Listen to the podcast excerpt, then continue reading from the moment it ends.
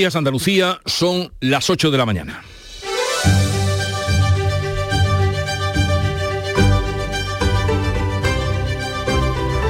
En Canal Sur Radio, La mañana de Andalucía con Jesús Vigorra.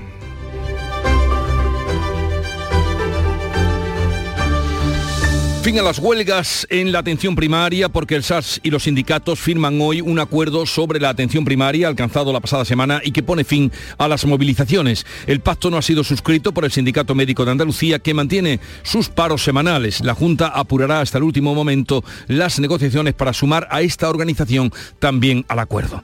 Y la huelga que no se desconvoca más bien todo lo contrario, y que comienza de manera indefinida y más radical es la de los funcionarios de justicia. Mientras tanto, por otra parte, mañana se firma el pacto que va a desconvocar la huelga anunciada de jueces y fiscales. También comienza hoy la huelga convocada por el sindicato de pilotos de Air Europa, que va a cancelar 114 vuelos durante las ocho nuevas jornadas de huelga que se extenderán hasta el día 8 de junio. Y hoy es el último día para publicar encuestas y sondeos, y dos de ellas se centran en Sevilla Capital. Según la de Sigma 2, que publica El Mundo, el actual alcalde hispalense Antonio Muñoz tendría una ligera ventaja sobre el candidato del PP, José Luis Sanz, aunque ambos podrían hacerse con la alcaldía sumando apoyos. ABC publica una encuesta de GAS 3, según la cual el PP empataría con el PSOE en Sevilla y podría gobernar con el apoyo de Vox. Los griegos han votado este domingo por la continuidad del Partido Conservador y han rechazado el vuelco a la izquierda. Por otra parte,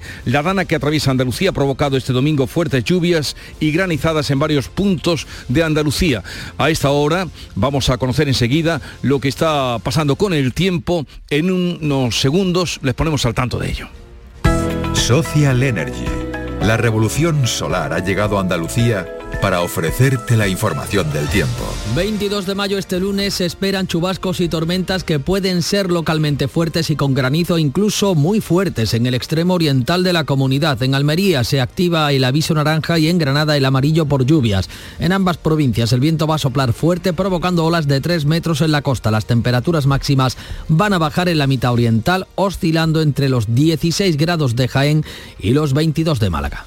En mayo, amanece con una nueva ilusión con Social Energy. Revolucionate iluminando tu hogar noche y día, consumiendo tu propia energía y ahorra hasta el 90% en tu factura de luz gracias a nuestras baterías. Aprovecha las subvenciones disponibles para ahorrar con tus paneles solares. Primeras marcas con hasta 25 años de garantía. Estudio gratuito en el 955 44 11 11 y socialenergy.es. La revolución solar es Social Energy.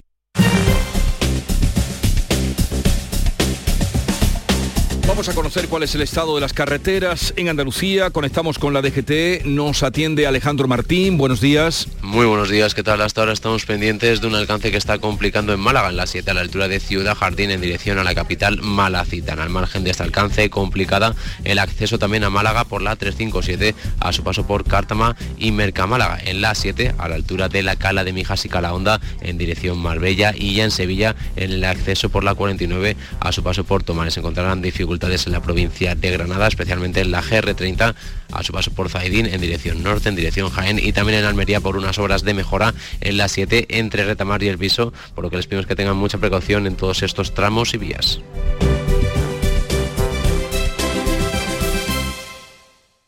En Canal Sur Radio, la mañana de Andalucía con Jesús Vigorra. Noticias.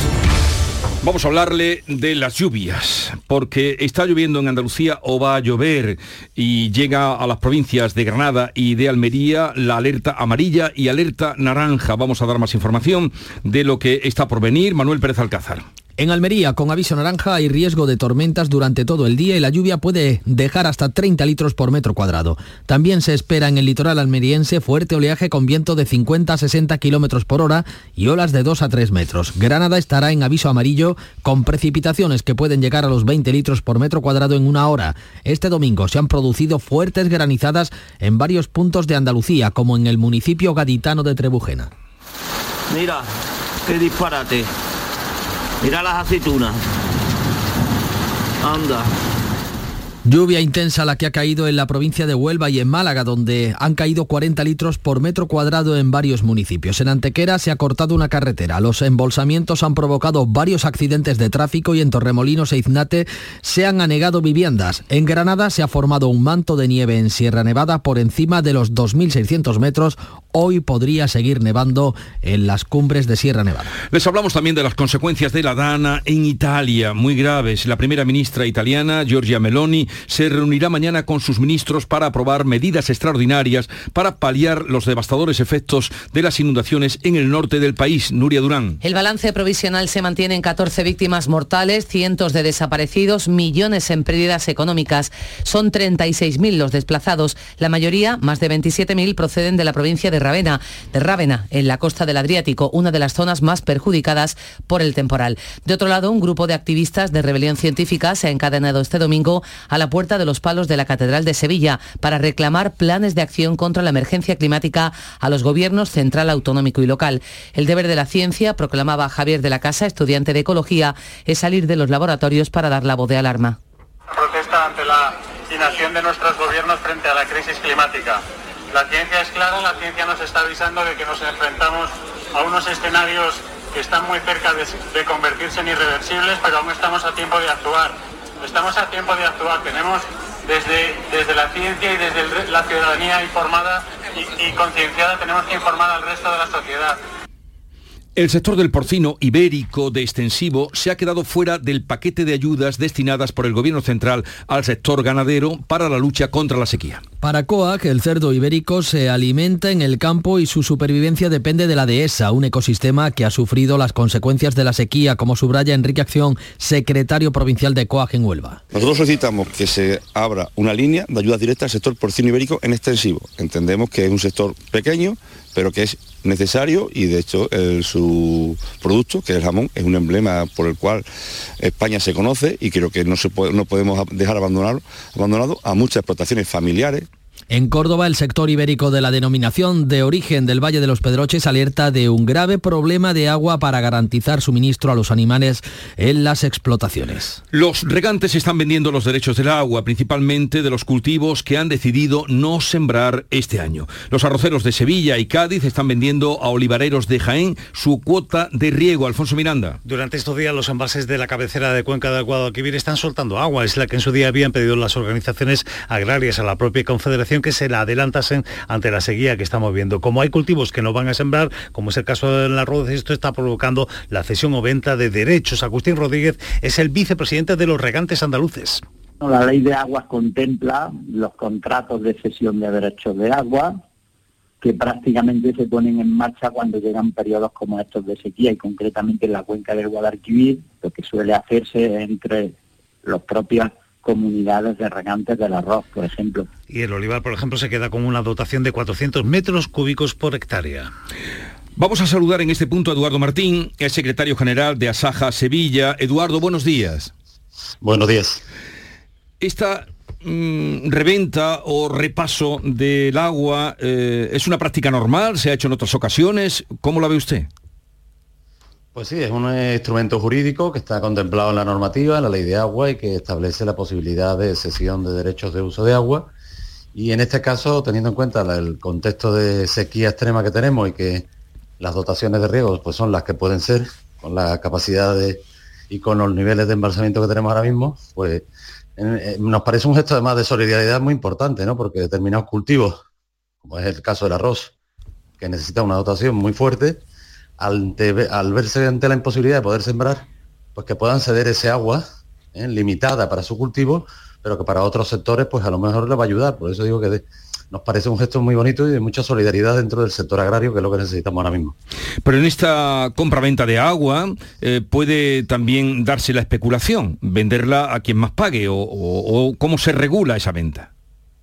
Bueno, efectivamente es un sistema que, como he dicho, que está establecido por ley que tiene que contar con el visto bueno y con la aprobación del organismo regulador de Cuenca, que es la Administración Central, en este en caso concreto la Confederación Hidrográfica de Guadalquivir, y por tanto está perfectamente establecido y regulado. O sea, la venta está de alguna manera controlada. Sí, efectivamente, tiene que tener el visto bueno y la aprobación previa de la Confederación Hidrográfica de Guadalquivir. Y ahora, señor Eduardo Martín, con lo que ha caído hasta ahora, con lo que nos dicen que va a caer, ¿cuál es la situación ahora mismo eh, del campo con respecto a la sequía? Bueno, la situación sigue siendo muy complicada y muy compleja. Es decir, yo creo que destacaría que en esta última lluvia destacaría como tres mensajes o tres conclusiones que podemos sacar. La primera, evidentemente la agua era más que bienvenida, más que esperada y se ha roto ese ciclo de sequía extrema de más de 150 días sin agua. Eso creo que es la primera conclusión que podemos sacar. La segunda, desgraciadamente, eh, todos sabemos que la lluvia que, suele venir en, estos meses de mayo, pues lleva aparejado en muchos casos, pues, eh, aparato eléctrico, en este caso tormenta, y desgraciadamente en un tema puntual, como ha ocurrido entre Bujena en Cádiz, o como ha ocurrido en algún punto de Málaga, o como ha ocurrido aquí en la provincia de Sevilla, concretamente en los Palacios y Lebrija, pues acompañado de Pedrisco, que lo que hace es agravar todavía más la situación pero en líneas generales el agua es más que bienvenida. Y la tercera conclusión es que desgraciadamente sigue siendo muy corta y, las necesidades de agua son muy grandes. Es decir, no, no, no ha habido ninguna variación en, los pantanos, que es otra, evidentemente una de las cosas que más necesitamos, sobre todo porque el agua que ha caído es insuficiente. Necesitaríamos casi 200 litros por metro cuadrado para que se empezara a producirse después del empapamiento de la, de la tierra escorrentía y lógicamente para que empezáramos a entrar y empezar a entrar agua en los pantanos, ¿no? que es tan necesario. Aludía usted al caso de la granizada de los Palacios y Lebrija. Eh, ¿Ha hecho mucho estropicio en, qué cosechas? Pues sí, lamentablemente, por las noticias que tenemos, como unas 2.000 hectáreas, fundamentalmente girasol, hortícolas, tomate, arboleda, es decir, lo que ha pillado de olivar y, y, de cítrico, es decir, el granizo cuando cae con esa virulencia como la que ha caído allí, evidentemente, como digo, crea bastante daño. Es verdad que, es un tema puntual, pero claro, lógicamente en la zona en que cae, pues hace un daño bárbaro, ¿no? lo que esperemos ahora mismo es que, como le decía al principio, este ciclo que parece que lo hemos logrado romper de sequía extrema y en los próximos 10 días, que, el, tiempo va a estar bastante inestable, porque esta inestabilidad traiga el agua, que es lo que necesitamos, y no traiga eh, otras desgracias más, como sería en el caso del granizo. Eduardo Martín, secretario general de Asaja, Sevilla, gracias por estar con nosotros, un saludo y que siga lloviendo. Muchísimas gracias, muy amable. Adiós. La Unión de Pequeños Agricultores denuncia la fuga de seis de las siete temporeras marroquíes que fueron contratadas para la campaña del espárrago. UPA asegura que las temporeras llegaron para trabajar en la campaña del espárrago mermada por la falta de lluvias. Era una experiencia piloto para garantizar la mano de obra en años de producción normal. Debían por ello encadenar ese trabajo con la recogida de la fresa en Huelva. La ausencia ha sido comunicada a la subdelegación del Gobierno que ha activado a los cuerpos y fuerzas de seguridad. Les han rescindido su permiso de trabajo y residencia. Porque ya hay quien ve en esta acción otra manera de entrar en España. Y un pescador ha fallecido este domingo en aguas de Cádiz, estaba faenando con su barco y ha caído al mar. Salud, votaron. 75 años tiene este pescador que ha fallecido en Gallineras, en San Fernando. El hombre salió con su barco por la mañana y su tardanza en regresar alertó a la familia, que denunció su desaparición a la policía. Navegaba solo, pero era un piloto experimentado, muy conocido en el Club de Pesca de Gallineras. Venía por las mañanas aquí y, le dice, bueno, ¿cómo está? No, estoy, tú sabes, con un virus que ha cogido, no sé qué, estoy tomando un tratamiento. Y, la verdad que sabía el hombre que, había dado un baloncillo había dado un bajón de, sus males. Su hijo, trabajador de este puerto deportivo, se percató de que algo sucedía porque su padre no respondía a las llamadas. Salvamento Marítimo activó el helicóptero para rastrear la zona al que se sumó la Guardia Civil desde el agua. Sobre las siete y media de la tarde de este domingo, con el cambio de marea, apareció el cuerpo sin vida del pescado. Son las 8.14 minutos, sintonizan Canal Sur Radio. En Canal Sur Radio, la mañana de Andalucía con Jesús Bigorra. Noticias. A los que lo hacéis porque os gusta colaborar con los demás o porque has dicho, anda un kiosco de la 11 y te has animado a comprar un cupón para ver si hay suerte, vamos a todos los que jugáis a la 11. Bien jugado. Porque hacéis que miles de personas con discapacidad sean capaces de todo. A todos los que jugáis a la 11, bien jugado. Juega responsablemente y solo si eres mayor de edad. Publicidad electoral. La vida son elecciones. Por eso, ante la privatización, elijo lo público. Ante la subida de precio del alquiler, elijo poder limitarlo. Elijo que mis hijos puedan tener una educación pública de calidad. Elijo que haya más árboles que cemento en mi ciudad. Elijo que nuestros mayores tengan unas pensiones dignas. Elijo poder salir de casa y volver sin miedo. Por eso ahora, elijo vivir dignamente. Y el 28 de mayo, elijo seguir eligiendo. Vota lo que piensas. PSOE. Vivimos en el país de las promesas incumplidas. Todo lo que jamás permitirían que sucediera, sucedió. Pero todavía no se conoce una sola reducción de penas. Y no se va a conocer. Esto lo vamos a cambiar entre todos. Es el momento de construir un futuro ilusionante y de construir un presente que está en riesgo. De volver a avanzar con la verdad por delante. Partido Popular. España entre todos. Vota Partido Popular. Publicidad electoral. En Canal Sur Radio, la mañana de Andalucía con Jesús Vigorra. Noticias. La policía investiga una supuesta agresión sexual a dos jóvenes extranjeras que se lanzaron al pantano del Limonero en Málaga para huir de cuatro hombres que las acosaban y que la estaban lanzando piedras. María Ibáñez.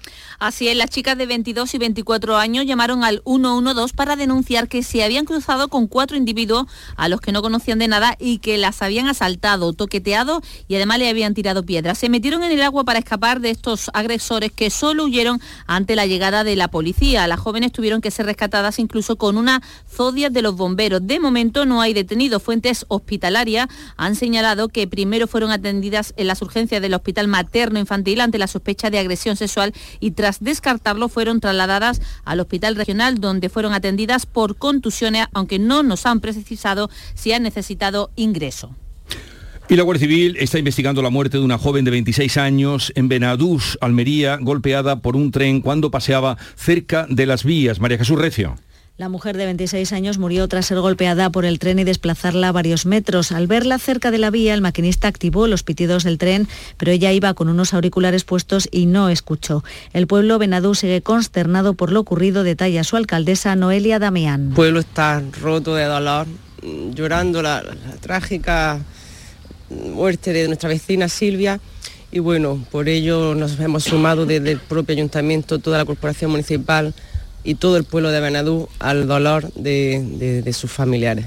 La joven vivía con sus tías en Benadú. Su familia se ha trasladado desde Huesca, donde residen. Las banderas ondean a media hasta hasta mañana martes en señal de luto.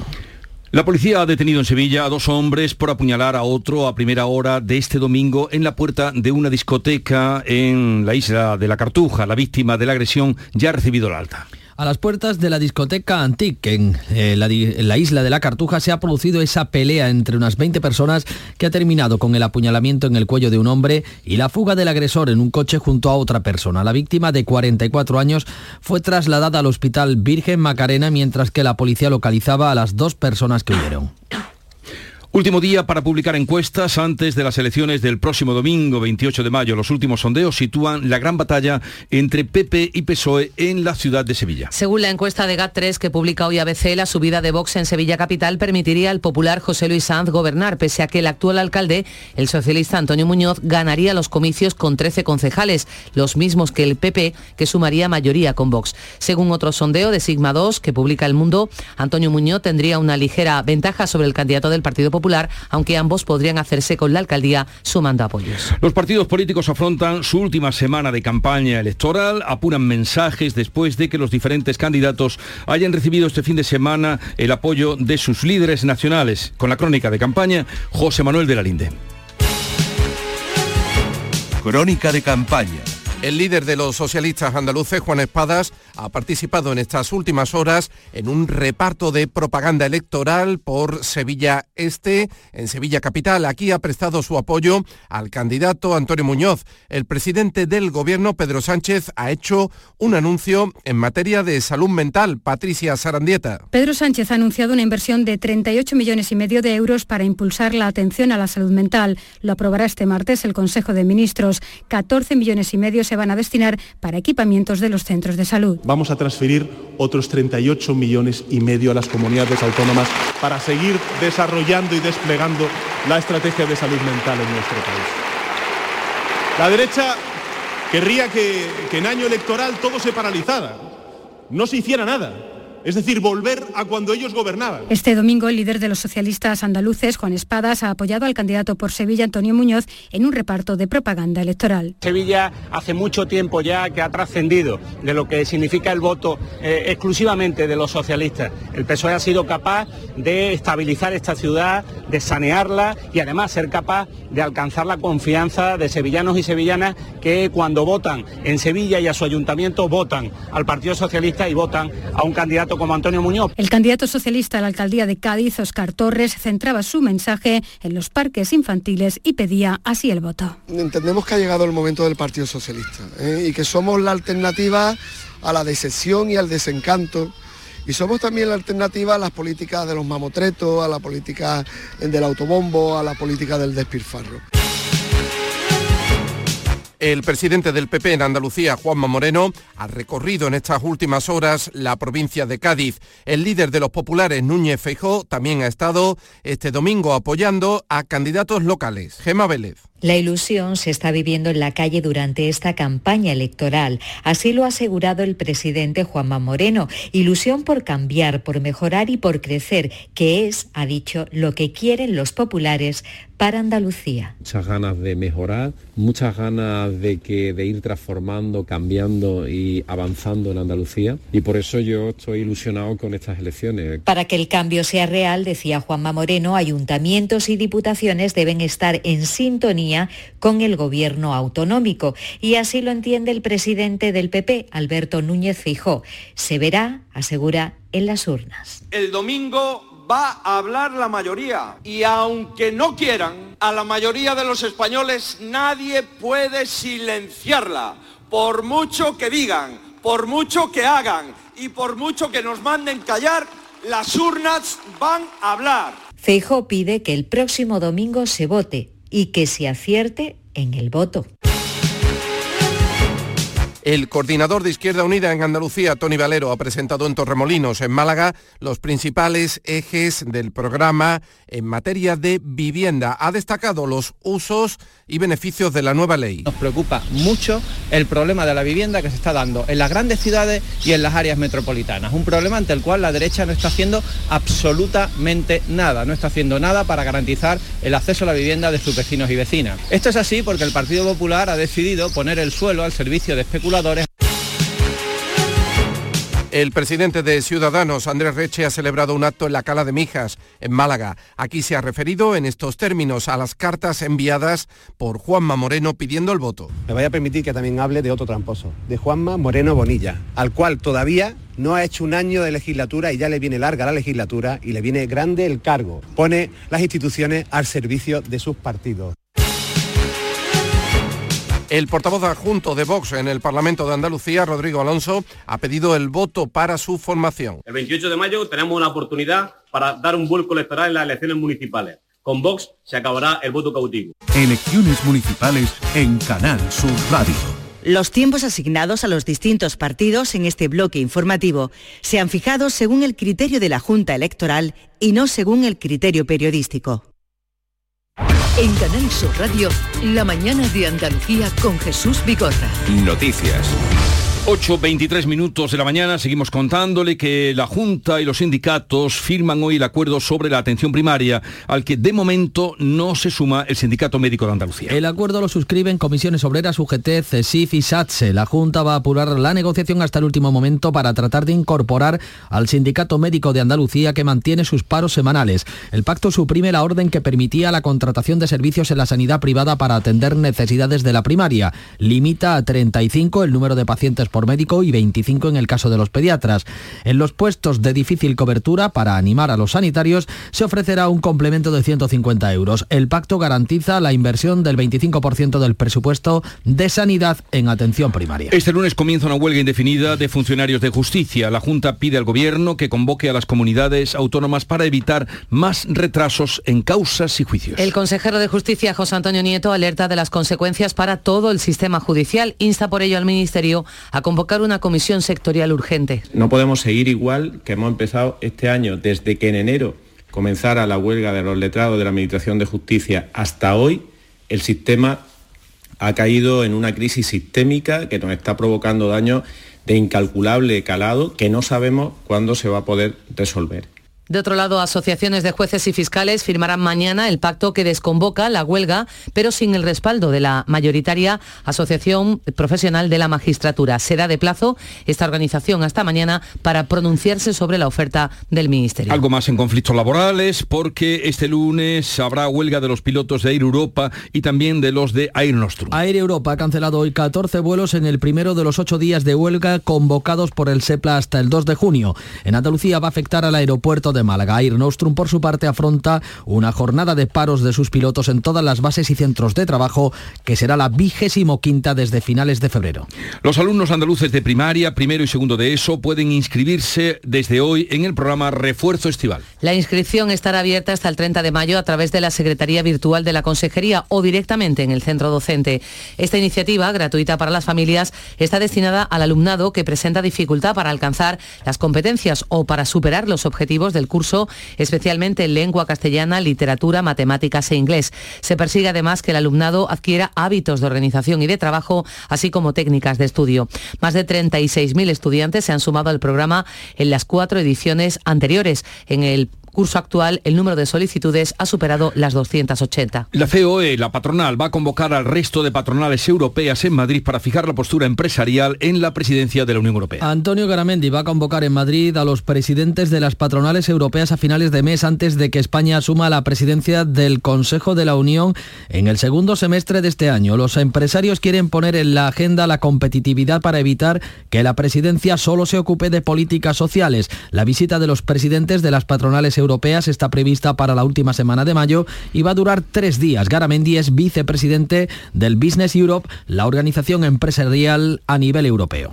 Los ministros de Exteriores se reúnen hoy y mañana en Bruselas para desbloquear otro tramo del Fondo Europeo para Ucrania. La cumbre se celebra tras la reunión del G7 que ha adoptado nuevas sanciones contra Rusia y más promesas de apoyo a Ucrania. Hasta el momento la Unión Europea ha entregado 3.600 millones de euros. El gobierno húngaro condiciona su voto a que Kiev saque de la lista de patrocinadores de la guerra a su mayor banco, el OTP. Las ayudas se suman a, la, a las del G7 que desde la ciudad japonesa de Hiroshima, la primera ciudad del mundo arrasada con una bomba atómica, han hecho los líderes. Han llamado a no repetir el desastre nuclear. El presidente Zelensky, que ha asistido como invitado, regresa con el apoyo generalizado de los asistentes, con otros 375 millones de dólares en ayuda militar de Estados Unidos y con el compromiso de Joe Biden de suministrarle aviones de combate F-16. Tengo la garantía de Zelensky de que no usarán los F-16 en territorio ruso, pero dentro de Ucrania sí podrán hacerlo. El Kremlin avisa de que si se materializa el envío supondrá un riesgo colosal para los países occidentales. Moscú afirma que Bakhmut ya está en sus manos y Kiev lo niega, aunque la mayoría de las fuentes aseguran que los mercenarios Wagner tienen el control del 99% de la ciudad. Putin los ha felicitado por la toma de la ciudad. Zelensky insiste en desmentir la conquista. Mientras tanto, los griegos han votado este domingo por la continuidad del Partido Conservador y han rechazado el vuelco a la izquierda. Kyriakos Mitsotakis, el presidente del país, y líder del Partido Conservador Nueva Democracia ha ganado con holgura las elecciones generales con el 40% de los votos, pero no consigue la mayoría absoluta. El directo competidor, el partido de izquierdas Siriza de Alexis Tsipras, se ha quedado segundo a 20 puntos de distancia y terceros los socialdemócratas. Michotakis se ha dado un baño de masas. El presidente quiere gobernar en solitario, dice, en, en unos 40 días volverá a haber comicios, será la segunda vuelta.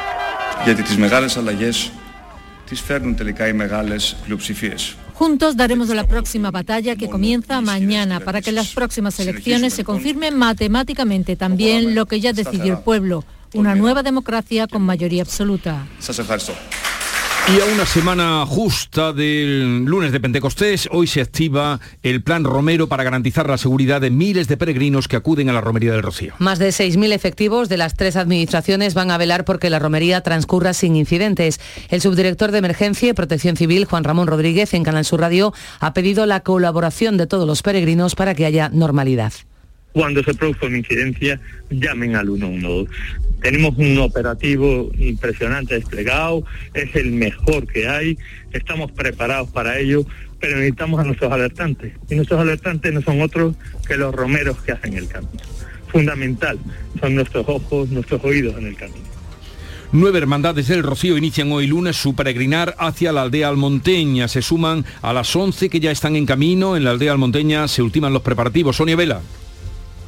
Las primeras filiales de la provincia de Huelva emprenden esta mañana el camino. Son Isla Cristina y Ayamonte. Los peregrinos isleños conmemoran el 50 aniversario de su hermandad y han ampliado por eso el recorrido por las calles del municipio en esta salida. Y la comitiva de Ayamonte tiene previsto abandonar la localidad sobre las 10 de la mañana. Luce restaurada la carreta fundacional del Sin Pecado. Mientras en la aldea almonteña se preparan para recibir a miles de romeros en unos días. La hermandad matriz, que es la anfitriona, es tradicionalmente la que llega primero a la aldea. Las filiales empezarán a llegar el jueves y los actos se inician el viernes.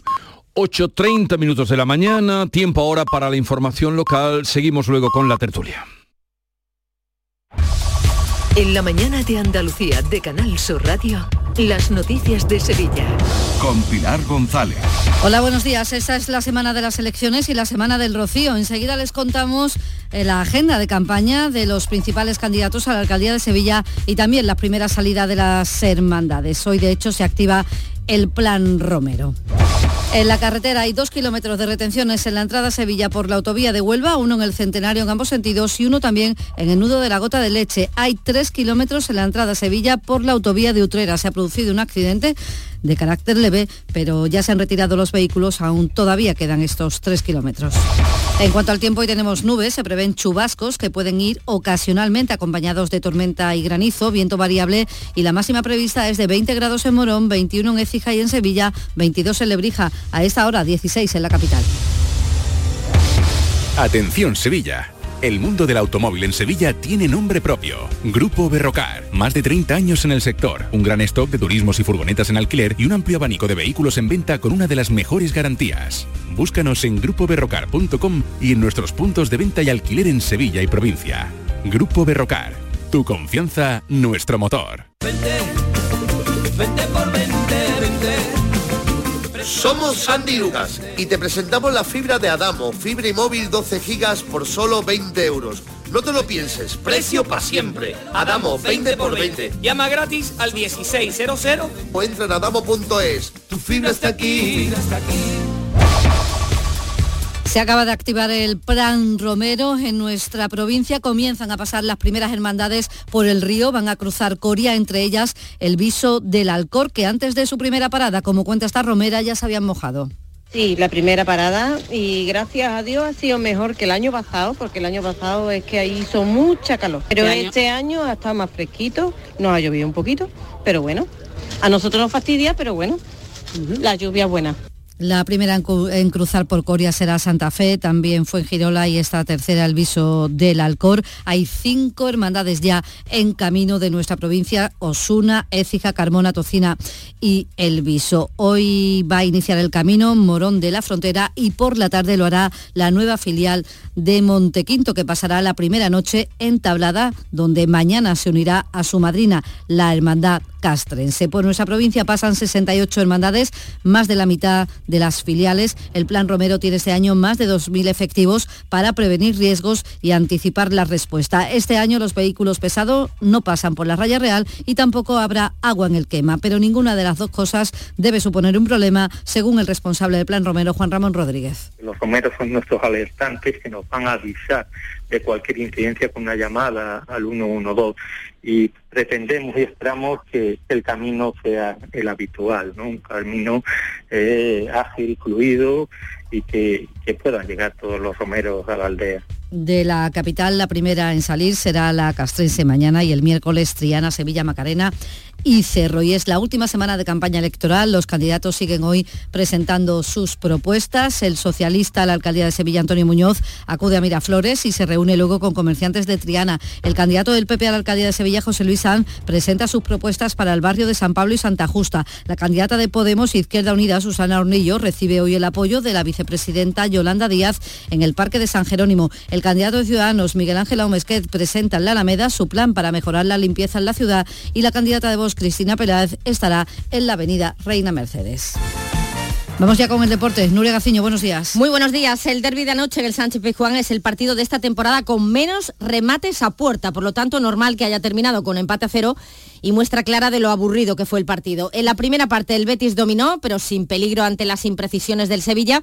En la segunda parte los de Nervión salieron más decididos y a partir de la expulsión de Juan Miranda en el minuto 87 por una durísima entrada a Jesús Navas, el Sevilla tuvo en sus manos la victoria. Con este empate a cero, el Betis se afianza en la sexta plaza y el Sevilla se queda a solo dos puntos del séptimo lugar de la Conference League. Gracias, Nuria. En suceso, la policía ha detenido en Sevilla a dos hombres por apuñalar a otro a primera hora del domingo en la puerta de la discoteca Antic, en la isla de la Cartuja. El herido ya está dado de alta y en otra discoteca también detenido, esta vez en la avenida de Montesierra, un hombre de 30 años que conducía borracho y drogado. Le dio un puñetazo al policía que lo detuvo y este agente ha necesitado 14 puntos de sutura. A esta hora 12 grados en Cazalla, 14 en Marchena, 16 en Sevilla.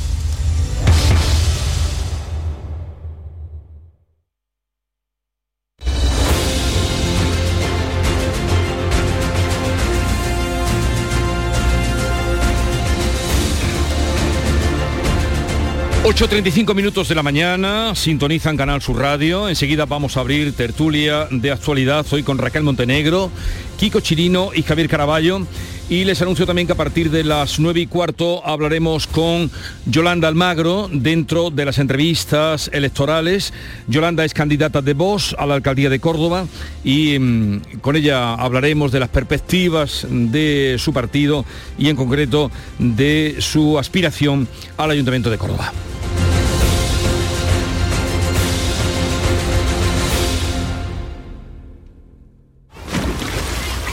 Todos los años. Mi tío se empeñaba en enseñarme a nadar. Me agarraba fuerte con las manos, como para que flotara, cuando no había nadie. 016. Tres números para querernos vivas, para querernos libres. Delegación del Gobierno contra la Violencia de Género. Ministerio de Igualdad. Gobierno de España. Asimismo, otros cuatro números y series han obtenido cada uno de ellos un sueldazo de 2.000 euros al mes durante 10 años. Puedes consultarlos en juegos11.es. Hoy, como cada día, hay un vendedor muy cerca de ti repartiendo ilusión. Buenos días. En el sorteo del sueldazo del fin de semana celebrado ayer, el número premiado con 5.000 euros al mes durante 20 años y 300.000 euros al contado ha sido 23.740 23740 serie 38 038. Asimismo, otros cuatro números y series han obtenido cada uno de ellos un sueldazo de 2.000 euros al mes durante 10 años. Puedes consultarlos en juegos11.es. Hoy, como cada día, hay un vendedor muy cerca de ti repartiendo ilusión. Disfruta del día. Y ya sabes, a todos los que jugáis a la 11, bien jugado. La vida es como un libro y cada capítulo es una nueva oportunidad de empezar de cero y vivir algo que nunca hubieras imaginado. Sea cual sea tu próximo capítulo, lo importante es que lo hagas realidad. Porque dentro de una vida hay muchas vidas y en Cofidis llevamos 30 años ayudándote a vivirlas todas. Entra en cofidis.es y cuenta con nosotros. Montepío, ¿en qué podemos ayudarle? Inicio en breve mis vacaciones y antes me gustaría hacerme una revisión médica. No se preocupe, lo tiene cubierto. Puede concertar la cita con su médico por teléfono a través de nuestra web, con la garantía de Adeslas, entidad reaseguradora de los productos de salud de Montepío. Visite montepíoconductores.com. Montepío, lo tiene cubierto. En cofidis.es puedes solicitar financiación 100% online y sin cambiar de banco. O llámanos al 900 84 12 15. Cofidis, cuenta con nosotros. En Canal Sur Radio, por tu salud, responde siempre a tus dudas. Este lunes empezamos la semana hablando de salud y medicina sexual. Invitamos a los mejores especialistas para orientar las dudas y preguntas de nuestros oyentes, tanto de hombres como mujeres, sobre esta materia tan importante en nuestras vidas. No dejes de preguntar nada, no te quedes con las ganas en directo. Envíanos tus consultas desde ya en una nota de voz al 616-135-135. Por tu salud, desde las 6 de la tarde con Enrique Jesús Moreno. Más Andalucía, más Canal Sur Radio.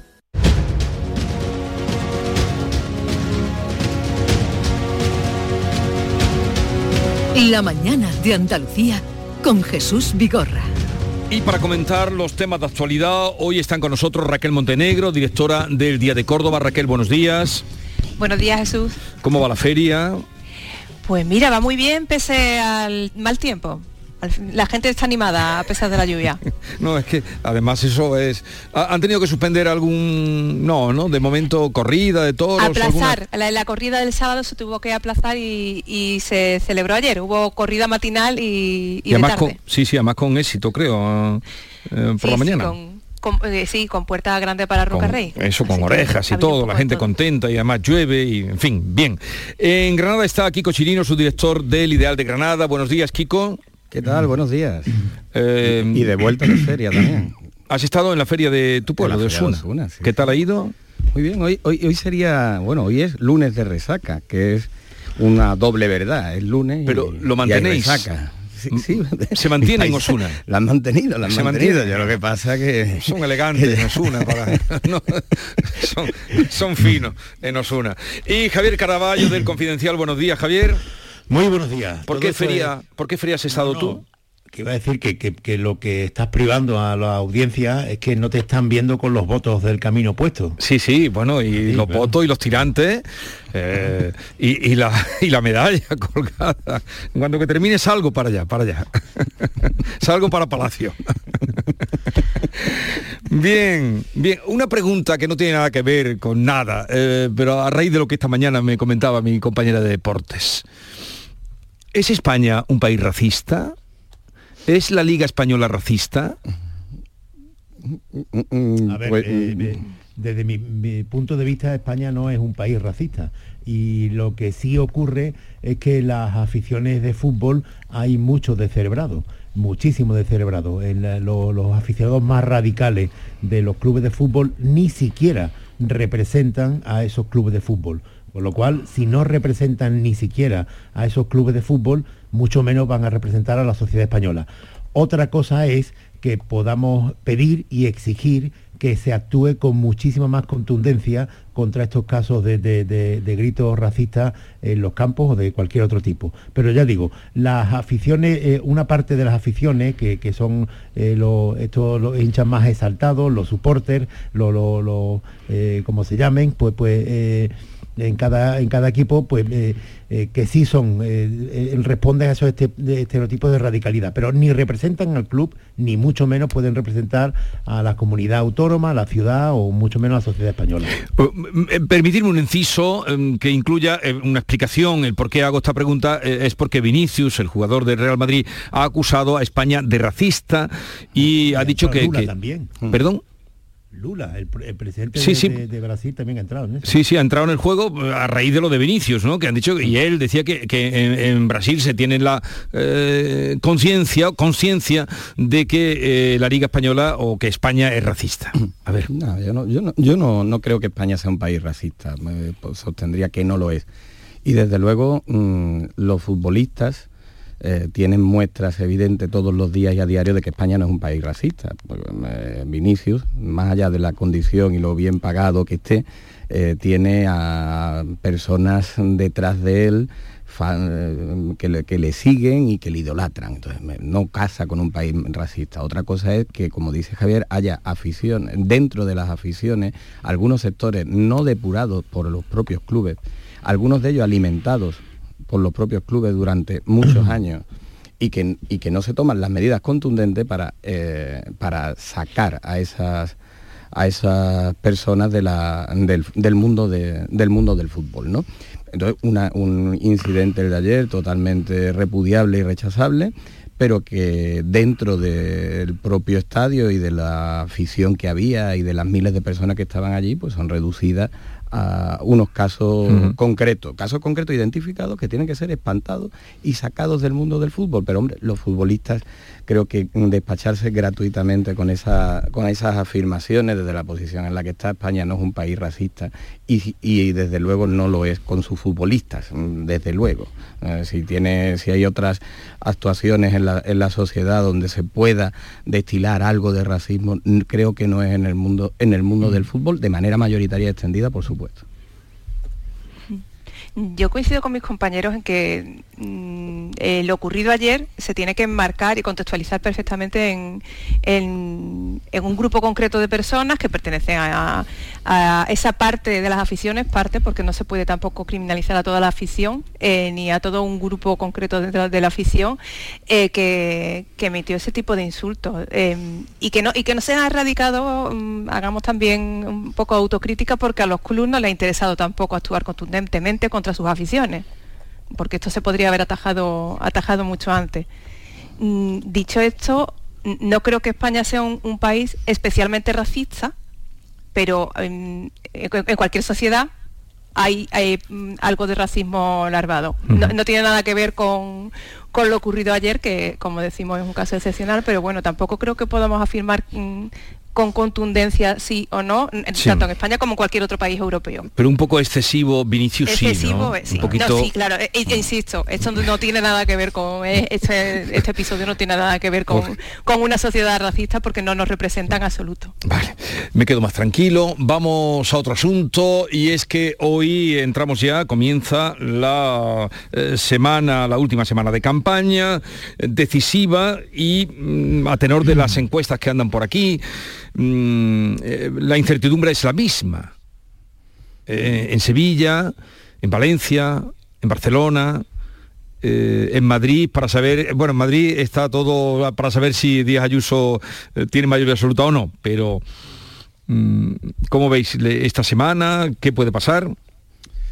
Bueno, la semana, la semana última de campaña, si sigue la misma línea de la semana anterior, al menos en el caso de, Andalucía, es verdad que en la comunidad valenciana y hay otros sitios donde se está viviendo con más intensidad, pero mm, no hay tampoco grandes visitas eh, previstas y a priori, mm, salvo sorpresa, no vemos ningún giro de guion que haga que esta semana cambie algo que no haya cambiado ya la primera semana o que no estuviera decidido antes. ¿no?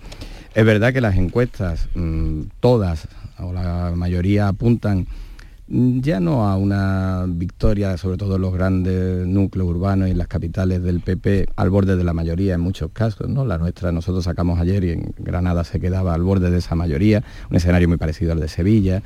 Mm, pero lo que sí creo que apuntan las encuestas y probablemente si nos encontremos una vuelta muy marcada del bipartidismo. lo que apuntan las encuestas son dos bloques eh, capitaneados y, dominados por PP y PSOE, que con apoyos puntuales pueden tener esa, llave de gobierno. A diferencia de otras elecciones, en estas elecciones no veo ese factor de moda, de, moda de partidos, con, la erupción de, desde UPyD, pues podemos seguir Podemos, Ciudadanos, más la fractura de la izquierda que hagan que ese bipartidismo se resquebraje. Y ahí es donde, para mí, es donde tiene el valor las encuestas que están produciéndose, porque las encuestas son encuestas, hay una masa de indecisos todavía muy importante, que no sabemos si están indecisos o es que no cuentan el voto, o es que ni siquiera van a ir a votar, la participación también puede ser determinante, pero para mí, a este, en este momento de la campaña, con lo que me quedo es que se, se percibe una vuelta muy marcada al bipartidismo. Al bipartidismo. Em, Javier, a ver, eh, hay algo que tú indicabas antes que eh, es sencillamente ridículo. Eh, hoy es el último día que se pueden publicar mm. encuestas en España y, en fin, no, tiene sentido. Las encuestas se siguen haciendo. Es más, las encuestas más importantes para los partidos políticos son las que se elaboran durante esta última semana. yo me preocupé de, preguntar hace ya tiempo a, a los del PP de Andalucía cuándo supieron exactamente que tenían mayoría absoluta en el Parlamento andaluz en las elecciones que celebramos hmm. en junio del año pasado y fueron dos, tres días antes de, la, de las elecciones, del día de las urnas, eh, porque antes las encuestas daban muchísima indecisión, y, o sea, no, no, no daban la mayoría absoluta que tuvo, pero empezaron las encuestas empezaron a reflejar la mayoría absoluta justo eh, tres días antes de, la, eh, del domingo de, las elecciones, con lo cual esto nos indica eh, dos cosas. Primero, que, efectivamente se siguen haciendo encuestas, las siguen manejando los partidos políticos, también hay encuestas eh, eh, o información de encuestas en los medios de comunicación, pero al, único que se priva de, los resultados de esas encuestas es a los electores. ¿Esto es bueno o malo? Bueno, hay algunos sociólogos que dicen que, lo que tú digas en las encuestas no influye, pero en esto hay, hay conclusiones para todos los gustos. También hay gente que que opina que cuando un partido se le da muy a la baja en las encuestas, desanima, contribuye a desanimar a su votante, ¿no? Y lo contrario, cuando hay un partido eh, ganador, pues anima a su votante. También hay quien piensa lo contrario, que si hay un partido ganador, o sea, que es para todos los gustos, pero solamente hay una norma, que no se publican más encuestas. Las que se han publicado hoy, exactamente igual que las que se publicaron hace un mes, eh, o incluso antes, lo que dan es una gran incertidumbre y casi un empate técnico en, algunas eh, plazas, ciudades o comunidades autónomas que son determinantes. de forma general, lo que podemos ver es que el Partido Socialista ganará estas elecciones si se queda como está.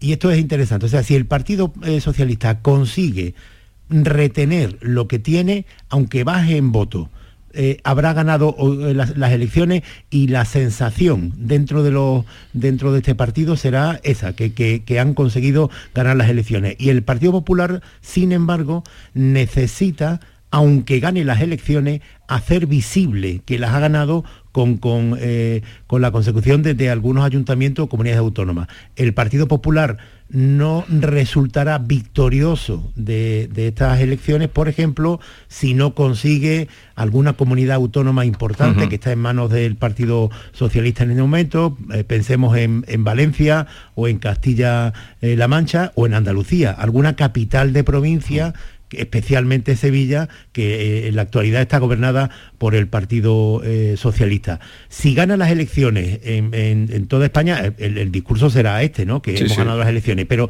necesita hacerlo visible. Y el Partido Socialista, por el contrario, necesita quedarse como está.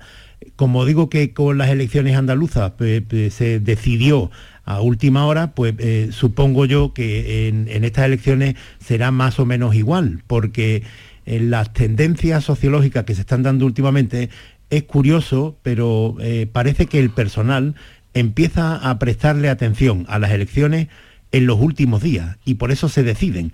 Eh, hasta ahora nosotros vivimos en una especie de burbuja, eh, los periodistas, los partidos políticos, los que los oyentes que estén más enganchados a la política, pero la inmensa mayoría de la sociedad está a otras cosas, está a su día a día y se pone a pensar en las elecciones en los últimos días, que es lo que sucederá esta semana. Me llamó mucho la atención ayer, supongo que lo veríais, eh, uno de los primeros que empezaron a trabajar con el tema de encuestas y de hecho fundador de la empresa Metroscopia, eh, José Juan Toaria, que decía, la campaña decía eh, ayer, mueve muy poco el voto. La campaña mueve poco voto, eran exactamente las palabras que decía, luego contaba más mm. cosas, ¿no?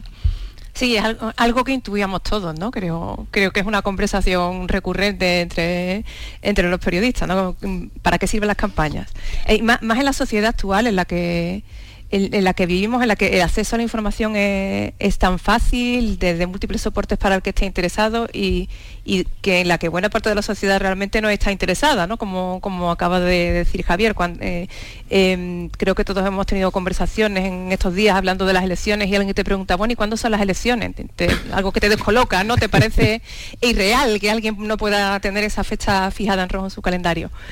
Y, así es. Que, quizá a lo mejor esa sea la, utilidad que le haya podido quedar a la campaña, ¿no? Recordarnos que hay, que hay elecciones cuando mm, pillas algo de, información relacionada con ella. Mm, Em, hay, dos datos que me, que me parecen especialmente significativos en, estos días previos a, las elecciones. Uno es el, elevado porcentaje de indecisos que se va detectando en todas las encuestas, que es, creciente. Efectivamente, hay una masa de voto que siempre se ha dicho que, es la que decide, pero que cada vez es más, parece más decisiva y que marca em, o parece apuntar que, que en la sociedad española efectivamente ya se ha roto esa tendencia, completamente esa tendencia ideológica, eh, hay un voto más pragmático, incluso un voto que hay en el que hay, que hay mucha gente que decide a última hora, como comentaba antes Javier. Y, y después hay otro dato que tendremos que esperar al domingo para conocerlo, pero es la abstención.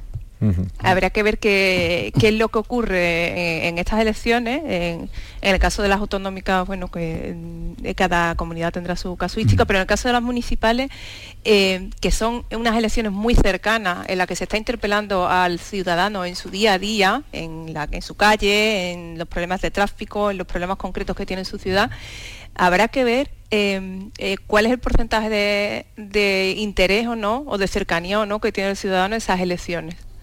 Mm, que me temo que, puede ser eh, bajo respecto a lo que todos desearíamos o creemos que es democráticamente saludable. Pues esa, Raquel, por ejemplo, es, otra de las preguntas que se hacen eh, antes de las elecciones, eh, que también es típica, ¿no? ¿A quién, se, ¿A quién le perjudica la abstención? ¿O a quién le beneficia una mayor participación? contestar a eso es, una inutilidad porque nunca se sabe, porque nunca se sabe qué votante se va a abstener. La abstención le perjudica al partido cuyos electores no vayan a votar. Pero esto no lo vamos a saber hasta el final. Y si os fijáis, en los últimos días han aparecido informaciones, tanto por parte del Partido Popular como, y, como del Partido Socialista, eh, que eh, estaban pidiendo o, enfocando sus estrategias justamente a eso, a intentar motivar a sus electorados. Al Partido Popular le puede perjudicar teóricamente en estas elecciones en las que lo tiene todo de cara, pues que eh, su electorado se confíe, haya un, domingo de lluvia o haya fiestas locales y no vaya a votar y al Partido Socialista le puede perjudicar eh, que, sus electores pues den el partido por perdido y, tampoco tengan interés suficiente eh, para votar. Eh, la pregunta de a quién beneficia o perjudica la abstención o la máxima participación, que esto objetivamente es así, pero no se va a despejar hasta el mismo domingo. ¿Y, quién se va a beneficiar de la esfumación de Ciudadanos, que no aparece por ningún lado? Ciudadanos ya eh, fuese y no hubo nada. ¿Y quién va a sacar tajada ahí? Porque no está tan claro en algunos puntos donde tenían una presencia significativa. Bueno, lo que dictan las encuestas, eh, lo que apuntan las encuestas que han descendido a, ese detalle es que mayoritariamente va el voto al, al Partido Popular. Eh, eso es lo que, lo, que, lo que indican, ¿no? No exclusivamente al Partido Popular, pero sí mayoritariamente al Partido Popular. Pero para mí la incidencia de Ciudadanos en, esta, en el 28 de mayo puede ser sobre todo por los restos. Es decir, todavía Ciudadanos eh, parece que no tiene suficiente respaldo como para conseguir representación en ayuntamientos. Recordemos que hay que llegar al 5% de los ni en ayuntamientos ni en las comunidades autónomas. Claro, pero en otras elecciones no te exigen este mínimo. Ahora aquí tiene, necesitas un 5% del, del voto. Eh, no tienen el suficiente respaldo para alcanzar ese 5%, pero su respaldo tampoco es tan insignificante. Puede provocar en muchas, eh, en algunas capitales, sobre todo, que dos, tres mil votos eh, no le sirvan a nadie. Y ahí será la aplicación caprichosa de la ley DON la que la que después decidirá esos restos de esos votos a quién a quién benefician. Para mí esa es una de las de las incógnitas de estas elecciones, igual que le puede suceder a la fractura de la izquierda. Eh, otro sociólogo, Michavila, ¿no? que otro, de los más otro de los veteranos. Eh, últimamente pone el ejemplo de la fractura de la izquierda, eh, por ejemplo, en Granada, ¿no? como de, de tres concejales la división puede provocar que se queden en cero las dos, las dos coaliciones que, que, concurren. Y para mí, el tema de la, de, de la campaña, como apuntaba, no es tanto que mueva poco voto, sino que mueve poco a la participación. Y ese es un fracaso de los partidos políticos. Mm, hacen una campaña excesivamente de preta porter con poca exposición. ¿Y por qué? ¿Y por qué se mueve mm, poco la, mm, participación? Pues, yo creo que eh, tienen excesiva, excesivo cálculo eh, y respeto a los rivales y no quieren exponerse. Mm, todos decimos que los mítines eh, han pasado de moda y demás. Los, los mítines al menos creaban por las tardes una sensación de que algo distinto estaba pasando. Mm. En esta campaña no ha habido mítines, solamente hay mítines cuando van los líderes nacionales o regionales. Porque es, cuando, porque es únicamente cuando juntan personal. No hay, no hay. Bueno, pues tienes que ponerte, tienes que ponerte en una plaza pública y que la, y la gente se pare. No hay programas. Ya nadie te entrega, te da tu rueda de prensa para entregar el programa que después se fiscalizaba a los candidatos y a los alcaldes por eso un programa durante cuatro años. Y rehuyen los debates. Los debates eh, del cara a cara, los debates más comprometidos, los candidatos fundamentalmente los rehuyen y se exponen poco. Entonces, mueven poco a la participación y ese es un fracaso de los candidatos y de los partidos políticos. Pero muy, muy breve, eh, Vigorra, siento no estar de acuerdo contigo, pero la eh, Ciudadanos desaparece y eh, en algunas encuestas, incluso en, las elecciones andaluzas se vio, casi milimétricamente se pasa todo al Partido Popular, con lo cual se ve claramente que, ¿Por qué está en desacuerdo conmigo? Yo te he dicho que desaparece, que quién saca partido. Que, a, dónde, mm. ¿A dónde van?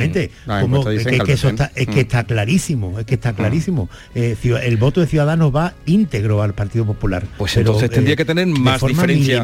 Entonces tendría que tener más diferencia con el PP, donde está tan ajustado. el, bipartidismo se cindió en la derecha en tres trozos. Claro. El, de Vox, que se mantiene fuerza, eh, con, eh, eh, muy fuerte con respecto a los otros dos partidos que sugiero entonces que era Ciudadano ya desaparecido, vamos, desaparecido virtualmente, y, Podemos, que puede desaparecer en muchos municipios en estas elecciones, y, en la izquierda se, partió en dos. Pero en, los tres trozos que partió en la derecha ya hay uno que se ha integrado, el PP y El PP sacó un mal resultado en 2019. Llegamos a las 9 de la mañana, estamos en la tertulia con Javier Caraballo, Kiko Chirino y Raquel Montenegro.